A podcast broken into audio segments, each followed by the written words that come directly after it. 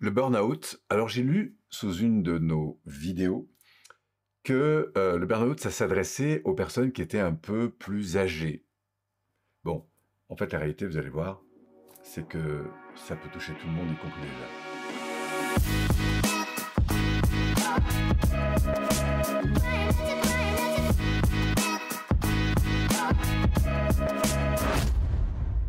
Alors, qu'est-ce que le burn-out Comment le repérer et surtout comment en sortir, puisque c'est ça évidemment l'objectif. Alors, comment le repérer C'est d'abord en étant un peu plus attentif à soi-même, parce que très souvent, ce qui va nous faire glisser vers un burn-out, c'est qu'on est soit trop focalisé sur l'environnement, pour des raisons diverses. Par exemple, euh, ben, je suis tellement sollicité par mon environnement de travail, d'enfants, euh, de famille, que du coup, je passe tout mon temps, en fait, à être en permanence en train de répondre aux demandes de l'environnement. Et donc, du coup, je donne, je donne, je donne, je donne, je donne. Et il y a peu d'écoute, en fait, de ce qui se passe à l'intérieur. Il y a comme un déséquilibre qui, peu à peu, va augmenter. Alors ça, c'est pas la première chose. La deuxième, c'est que, en fait, il y a un déficit d'attention à moi-même. C'est-à-dire que j'ai tendance à croire en plus que je dois absolument y répondre à cet environnement il y a comme un devoir de. Donc du coup, non seulement euh, bah, je passe beaucoup plus de temps, mais en plus, j'ai l'impression qu'intérieurement, je peux pas faire autrement. Donc j'accuse les autres que de temps en temps, et on va voir que ça, c'est une première alerte.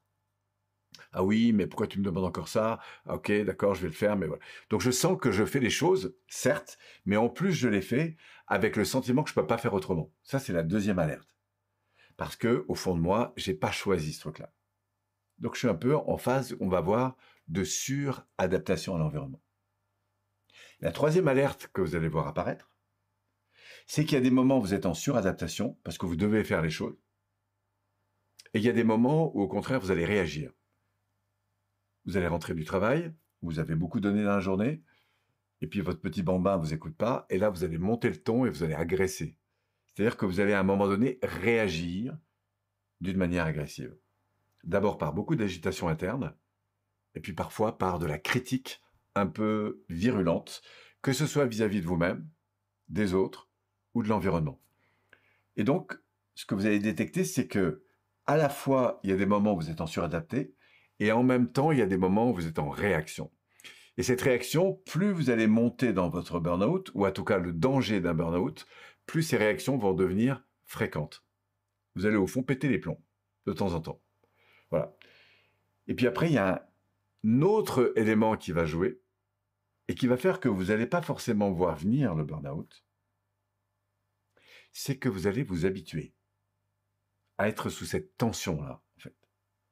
Et au fond, vous allez apporter de moins en moins d'attention à ces moments où vous vous recentrez sur vous-même, où vous vous apaisez.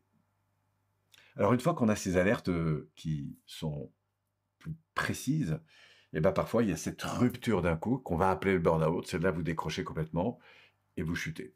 Et malheureusement, votre environnement va devoir vous prendre en charge. Ça peut être un médecin, un arrêt de travail.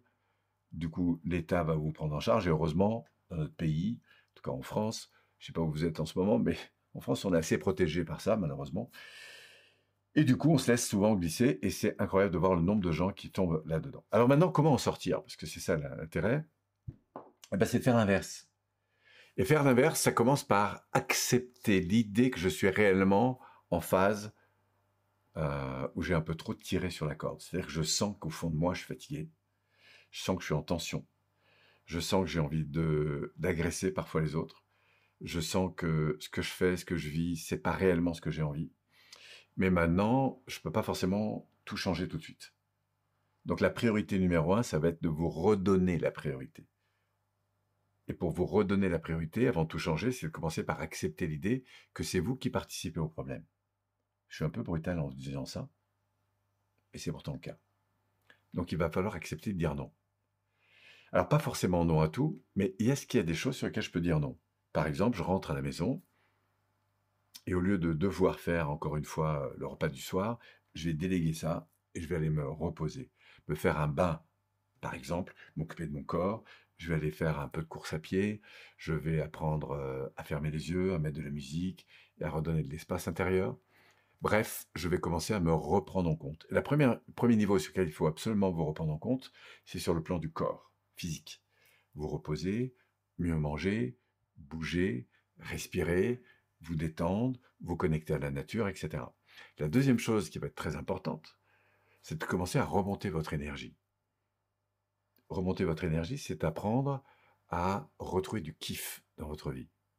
Voilà. Et en fait, vous allez voir que plus cette énergie, elle va monter, parce que vous commencez à vous honorer, en prenant par exemple euh, des moments pour vous, en acceptant d'aller euh, vivre des moments euh, chouettes avec d'autres personnes, vous détendre, vous faire du bien, etc. Mais c'est vraiment redonner la priorité à vous. Et puis de négocier aussi avec votre environnement pour ne pas rester dans les mêmes schémas, les mêmes habitudes. Et retrouver de la place, retrouver du bonheur. Et puis si vraiment vous avez envie d'aller plus loin, parce que vous sentez que ça fait plusieurs fois que ça se répète, ben, je ne peux que vous inviter à faire un arrêt sur vous-même, à prendre contact avec nous et surtout à nous rejoindre pour apprendre à prendre en compte la personne que vous êtes. Parce que je vous le dis tout net, si vous ne faites pas un petit changement de référence dans vos perceptions, la manière de gérer vos émotions ou vos habitudes de comportement, je suis à peu près certain que même si vous sortez du burn-out, dans quelques mois, vous recommencez. Pourquoi? Parce qu'il faut absolument changer les références internes.